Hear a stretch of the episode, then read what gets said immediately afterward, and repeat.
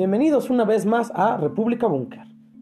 El conflicto a gran escala entre Israel y Hamas en la franja de Gaza mantiene en tensión a todo el mundo. Los bombardeos de Israel, sumado a la movilización de 300.000 reservistas con el fin de iniciar la invasión terrestre de la franja de Gaza, hace que la situación en Palestina siga deteriorándose de manera apresurada y sin una solución clara e inmediata para calmar la tensión entre Israel y Hamas.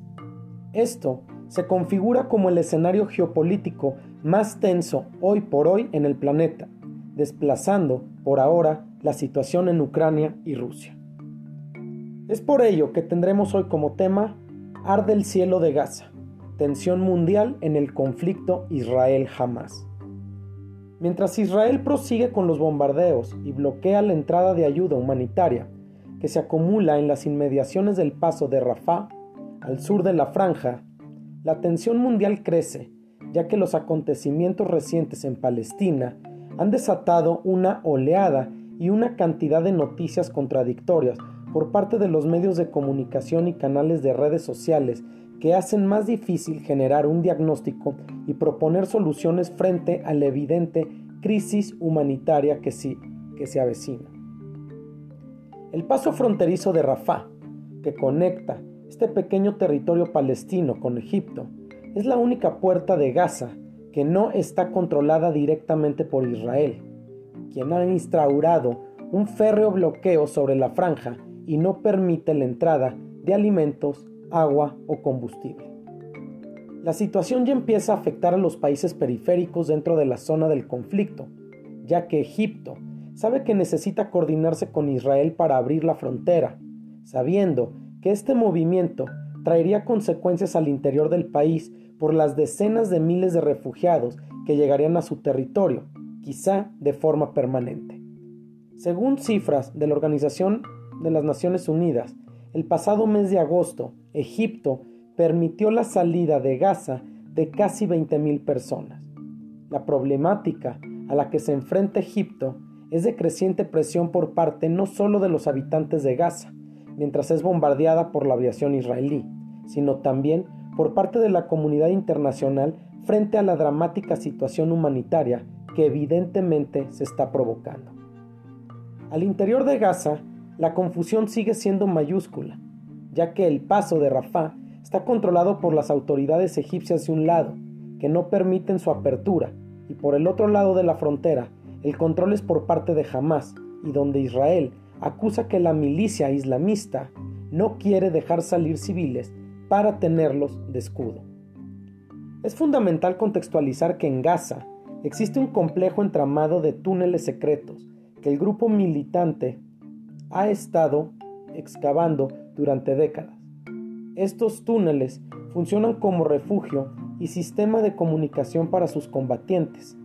además de ser un almacén de su arsenal, sirviendo también como una ruta alternativa para introducir mercancías de contrabando en la franja de Gaza e incluso como medio de infiltración en territorio de Israel sin ser detectados.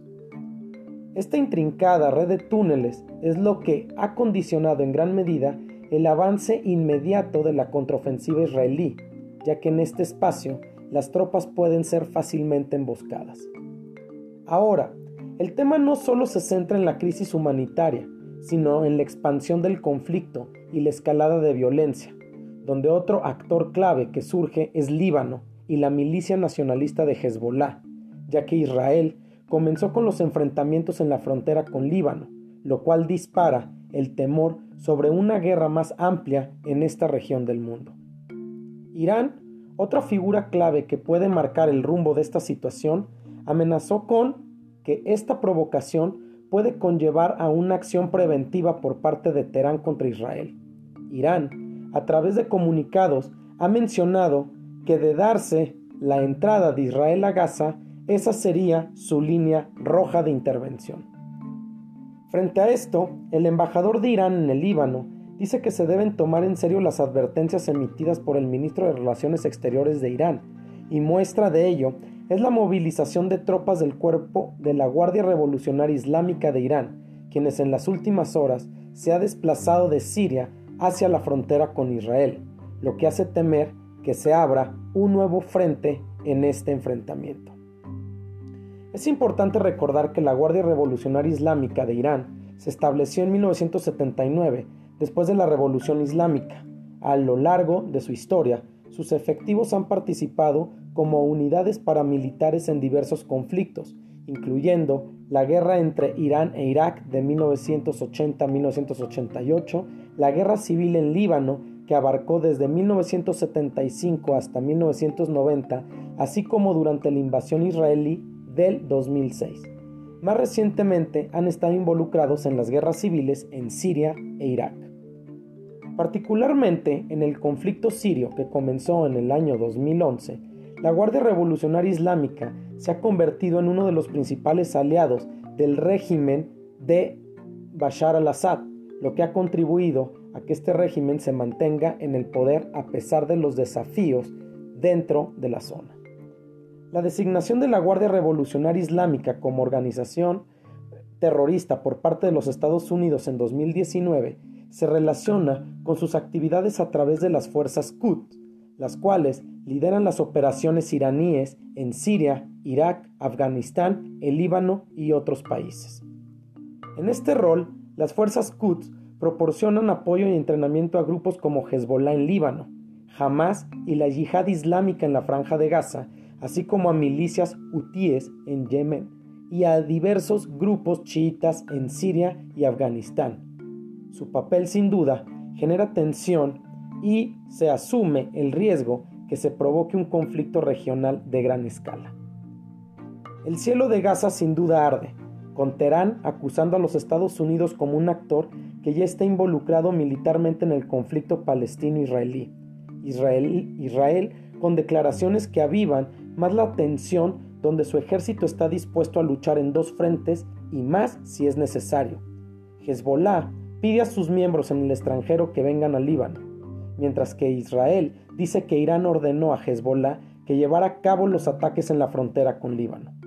También se habla que la escalada de tensión empieza a golpear a Siria, donde han llegado refuerzos de facciones armadas iraquíes al sur del país, concretamente en la frontera con el Golán. Un punto que se tiene que destacar entre el caos y la terrible complejidad del problema entre Israel y Hamas es el factor Arabia Saudita, ya que el ataque de Hamas contra Israel tuvo lugar en un momento en que Arabia Saudita y el gobierno israelí estaban en medio de negociaciones destinadas a normalizar sus relaciones. Esta iniciativa de los sauditas buscaba consolidar su posición como líder en la región y forjar alianzas que les permitan contrarrestar la influencia de otros actores importantes en la zona como lo son Irán o Turquía. Es importante tener en cuenta en los últimos tiempos, naciones como Egipto, Jordania, Emiratos Árabes Unidos y Bahrein han estado avanzando hacia el establecimiento de relaciones diplomáticas y económicas con Israel. Este cambio de postura ha tenido un impacto significativo en el conflicto entre palestinos e israelíes y ha dado lugar a tensiones con otros países vecinos de Oriente Medio. Por ello, el tablero mundial se sacude, ya que la expansión del conflicto ya es considerable con países como Qatar, donde ven cómo el acercamiento entre sus enemigos, que son Arabia Saudita y Emiratos Árabes con Israel, podrían contravenir en sus intereses regionales, lo que ha provocado que Qatar se posicione como aliado de la contraofensiva de Hamas. Argelia, por su parte, es un país que desde la distancia sabe que en cualquier momento esta situación puede involucrarlo en temas muy sensibles dentro de su política interna, ya que es sabido que esta nación está directamente enemistada con Israel. Para los argelinos, el mero hecho de que Marruecos firmase los acuerdos de Abraham es una provocación que no dejan pasar de manera inadvertida. Si se desata una guerra a gran escala en Medio Oriente, claramente los BRICS se verán seriamente afectados, puesto que cinco de los seis países nuevos, como lo son Egipto, Etiopía, Arabia Saudita, Emiratos Árabes e Irán, estarían completamente desestabilizados, por ende, la organización quedaría en duda.